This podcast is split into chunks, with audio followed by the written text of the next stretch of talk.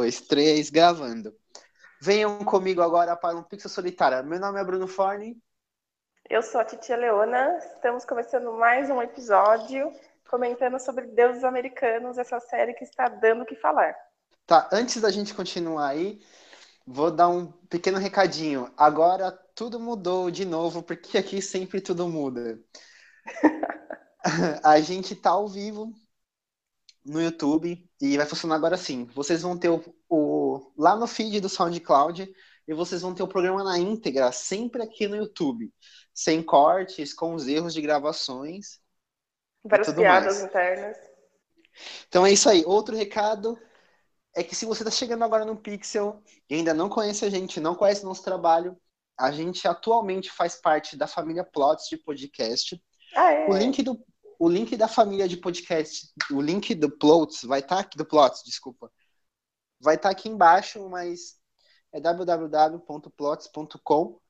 Lá você vai encontrar o Plots, que o host é o Alexandre Kirsch, e você vai encontrar o Pixel, que os hosts são eu, no caso, Bruno Forne, e a Leona Volpe aí. Fala alguma coisa? Que vos fala, eu, vinda do, do, do sei lá, das trevas. então, das então trevas. por favor, aí, se vocês gostarem do desse episódio, escutem os outros, divulguem a gente no Facebook, deem estrelinhas no iTunes, compartilhem a gente no SoundCloud, falem para os seus amigos, façam uma pirâmide do Pixel, né? Conta com um amigo, conta com outro amigo. Por favor, nos ajude a crescer como podcast. e mandem comentários, né, gente? Adoramos quando vocês comentam. Ah, sim, muito importante o feedback de vocês. É, o que acontece muito com a gente aqui no Pixel é esse feedback pessoalmente, assim, cara a cara, porque a maioria do nosso público mora perto e acaba trombando a gente no meio do caminho e fala alguma coisa. Mas a gente também gosta muito que as pessoas mandem e-mail ou comentem. E tá tendo agora uns feedbacks online, né? Tipo, o pessoal é. ouvindo ao vivo e comentando já toda hora. Estamos gostando disso, tá divertido. A, a gente tava numa gravação ontem e aí tiveram dois feedbacks, né? Isso, foi bem legal. Come with me now.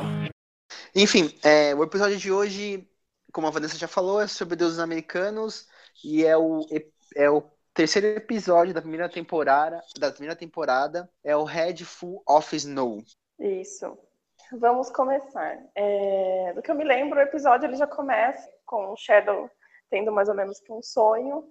E um sonho não, já deu um spoiler, né? Mas ele acorda lá na casa da, dos deuses russos, deuses eslavos, e ele vê uma, um vulto branco subindo pro terraço.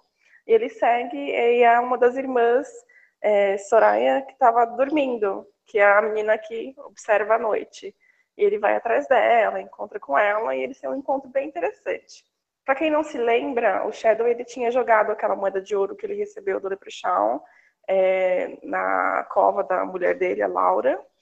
E conforme ele vai conversando com essa menina, ela vai explicando para ele mais ou menos como é que funciona o trabalho delas, de ter que vigiar o céu para que o, urso das estrelas não, não coma o mundo, que a gente até comentou no, no, último, no último podcast sobre isso, que é uma mitologia que até parece um pouco com a mitologia nórdica e ela dá para ele uma moeda prateada que, pelo que, entendi, pelo que entendemos, ou que vai se desenvolver na história, tem um poder parecido com a dourada. É, para quem não lembra, a moeda dourada acabou ressuscitando a mulher do Shadow, né? Isso, a Laura. A moeda dourada é o que mantém a Laura viva. Meio morta-viva, né? Tá, é... e uma coisa importante desse terceiro episódio é que boa parte do episódio ele se passa em tons de azul, né?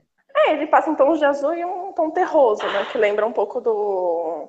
É, mas quando o Shadow, mas quando o Shadow sai da convivência do Xeno, com o Xenoborg ali, com as três, as três deusas antigas, é tudo é. azul, né? Sim, é tudo azul porque é noite, né? Então faz sentido. Elas são deusas das estrelas, é, tem aquela ah, então, coisa. eu associei esse, esse azul aí, de repente, com a, a tristeza céltica, sabe? Do abandono delas. Então, pode até ser, realmente. O diretor ele tem esse estilo de manter a cor um pouquinho mais sóbria, tem essa tristeza na hora de passar a cena, lá, dramatizar ela um pouco mais. Eu achei que os tons eram mais escuros justamente por causa da ligação delas com o céu noturno. É, então, eu também, mas depois eu pensei assim, mas é uma tristeza, assim, porque elas estão ali abandonadas, né, largadas, e também tem o, o que do Shadow não, não compreendeu o que está acontecendo ao redor, né? É que sim, só que essa sensação do, do abandono ali acontece com todos eles, de maneiras diferentes. Quando eles estão dentro da casa, tem esse, esses tons de ter de terra, e quando ele tá fora, tem todo esse tom azul, assim, a tristeza, né? Então, mas eu achei essa cena uma das mais felizes ali, dentro do que aconteceu na, na casa dos russos. Sim, mas ela pode ser uma cena feliz, mas não significa que ela tá num contexto feliz. Ela pode ter uma cena feliz num contexto triste, entendeu? Sim. Eu não senti isso tanto da tristeza naquela cena específica, mas faz sentido. E uh, ele conhece a, a Estrela da Meia-Noite, né, nesse episódio, né? É a que dá a moeda para ele, que a Vanessa tinha dito. A guardiã do céu noturno. É, eu preciso dar uma olhada nessa mitologia ainda para tentar entender melhor como é que funciona ela, porque é um, é um assunto que eu nunca entrei em contato. Tá, e também nesse episódio a gente tem o tem o Anubis, né, levando uma senhora indiana para o para o além vida, né? Sim, aquela cena foi fenomenal. Acho que foi uma das melhores cenas é, do gênero que eu já vi na minha vida, aqueles portões no meio do deserto. Então, ela sim. pesando o coração. E Até ela, o gatinho ela... empurrando ela pelo portal foi fantástico. Uh, e ela se questiona, assim, que não, eu. Tanto que ela cobre a perna, não é? Ajeita o. Isso, pra ter um Ajeita o avental pra ela, é, pra ela ficar, morrer bonitinho e tudo mais. É, reflete um pouco, se eu não me engano, ela é muçulmana naquela. É uma muçulmana é. na cena, não é? Ela, ela até fala, eu sou muçulmano, mas um deus Egípcio. Um, um deus egípcio vem me buscar, aí ele fala pra ela. É, ela até pergunta se, ela, se ia ter problema dela seguir o deus errado durante a hora da morte. Né? Mas ela fala que isso, aconte... isso, isso aconteceu porque ele, ela tinha ele no coração, né? Porque a avó dela contava as histórias pra ela, não é isso? Isso. É, ele faz legal. com ela. Ele faz com ela uma coisa que depois acontece em episódios posteriores. E como a avó dela trouxe o mix dele pra, pra América, ele conseguiu sobreviver aqui. Então ele faz aquilo como pagamento. Como recompensa, né? Ele vai lá. Como recompensa. E ele, como a Vanessa falou, ele pesa o coração dela e ela está. Equilibrada com a pena. Ela teve uma vida leve. É. E aparece os, as, os três céus, né, pra ela, né? E ela tem que escolher, né? Um dos três. Só que isso não é isso, muito abordado, tem... né? Ela entra, ela, ela acaba entrando em um aleatório e vai embora, né? Oi, eu tô aqui na área de edição para me corrigir. Na verdade, não são três céus são cinco portas que representam as cinco dimensões ou cinco céus. Vai depender aí do que você entende como vida após a morte. É, porque não, acho que não faz nem sentido ficar elaborando muito como seria o céu para ela. Aquele céu, o céu que apareceu da porta me lembrou muito o céu que tá o carinha aqui. A... O céu da Bilks, nossa, igualzinho. O céu da Bilks, é. Eu falei, nossa, ela vai encontrar o carinha lá pelado, flutuando. flutuando ali. Tá, não era no... isso que eu queria. Ou é, né? Vai saber, de repente. Ou é, né? É o sonho dela. Bom, falando em pessoas flutuando peladas, é, é, nessa cena que tem a cena do Jim, a famosíssima cena do Jim. Todo mundo que eu conheço que leu até essa parte do livro fala que tá muito parecida. Eu não cheguei a ler essa parte. Assim, dentro do, do contexto da história que a série tá, tá seguindo, se eu não me engano, essa, essa história do Jim deve ser um pouquinho mais pra frente e eles deslocaram ela para agora nas próximas cenas a gente tem um, um personagem que agora me falhou o nome dele, falha minha aqui, deixa eu ver se eu acho rapidinho. Então, somos apresentados a um, a um vendedor que está tentando, um vendedor indiano, né, que está tentando ganhar vida no, na América e ele fica o dia inteiro esperando se tem uma oportunidade de emprego e ele não consegue, né, o cara ignora ele, ele fica sentado lá o dia inteiro, não consegue e ele sai e pega um táxi, né, e nesse táxi ele tem um diálogo com o taxista sobre falta de oportunidade, pessoas que não valorizam quem você é. O fato é que, na verdade, ele fala que ele tá vendendo uma coisa que ninguém quer, né? Sim, e o fato também dessa imigração, né? De você ter que sair do seu país porque lá não tem condições, e você vem para outro país aqui tem muito menos porque você é de outro país, sabe? Uhum. E aí ele descobre que o taxista, na verdade, é um Jin. Isso, e ele descobre de uma maneira até interessante. É uma das cenas eu achei bonito quando ele toca no, no, ombro do cara e vê o fogo saindo assim pelas... Dos olhos, né? Dos olhos dele. Inclusive, o Bruno tinha comentado, eu falei que é um spoiler, achei meio. Ah, porra, meu, não era pra comentar. Que o Jim aparece no, no segundo episódio falando com o Odin. Sim, é. Tá, e aí o, o, o vendedor se apaixona pelo Jim, né? É, ele fica encantado ali de cara, parece que percebe que tem uma conexão entre os dois, que eles se tocam, vem o deserto ali, aquela coisa bem árabe, meio uma noite. É, e aí a gente tem uma, uma poética ali, né, durante a cena de sexo dos dois, que a hora que o, que o gênio goza, o desejo do outro cara se realiza, né? A magia acontece, Sim. toda a poética não, da Não, e ele é todo inundado pelo fogo, é, então, é, lá, todo, é a poética do, da magia do gozo, né? A chuva de, chuva de prata, chuva de ouro do, do gozo. A chuva de fogo do Jim. É, eu lembrei até nessa hora da famosa chuva de prata do do Zeus, né? O Zeus vinha numa chuva é. de prata, já era, ficou grávida, né? Só que ele não ficou grávido, que bom. Mas ele acorda com. Mas cenas depois ele acorda com uma outra vida, né? Ele já é uma outra pessoa, né? Isso, ele, realmente... ele até comenta mais pra frente que ele não lembra de como, é, como se a vida passada dele fosse um sonho, né? Uma coisa que ele não lembrava. Sim, e ele, e ele sai em busca do gênio, né? Isso. E aí agora vamos voltar pro núcleo, pro núcleo principal com o Wednesday e o Shadow.